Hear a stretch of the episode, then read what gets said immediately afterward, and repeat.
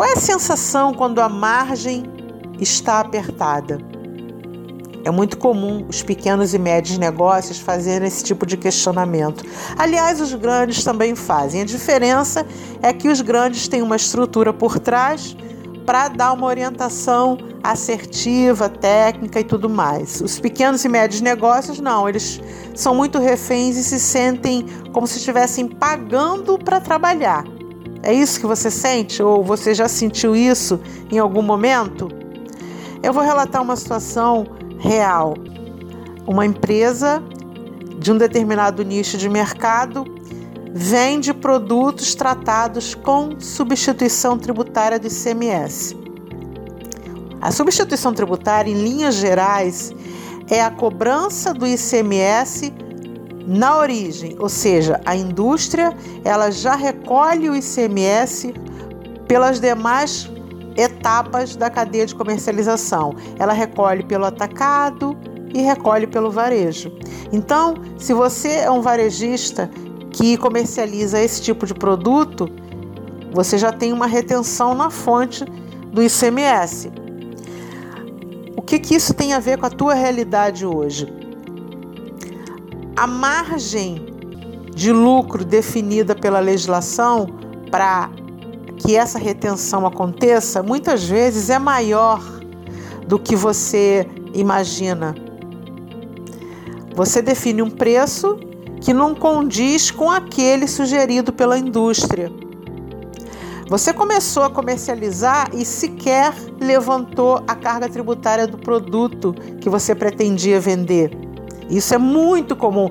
Aliás, isso é comum também nas empresas grandes. Digamos que você seja do Simples Nacional. O Simples Nacional ele recolhe os tributos com base numa única guia, que inclui ICMS, PIS e COFINS, imposto de renda da pessoa jurídica.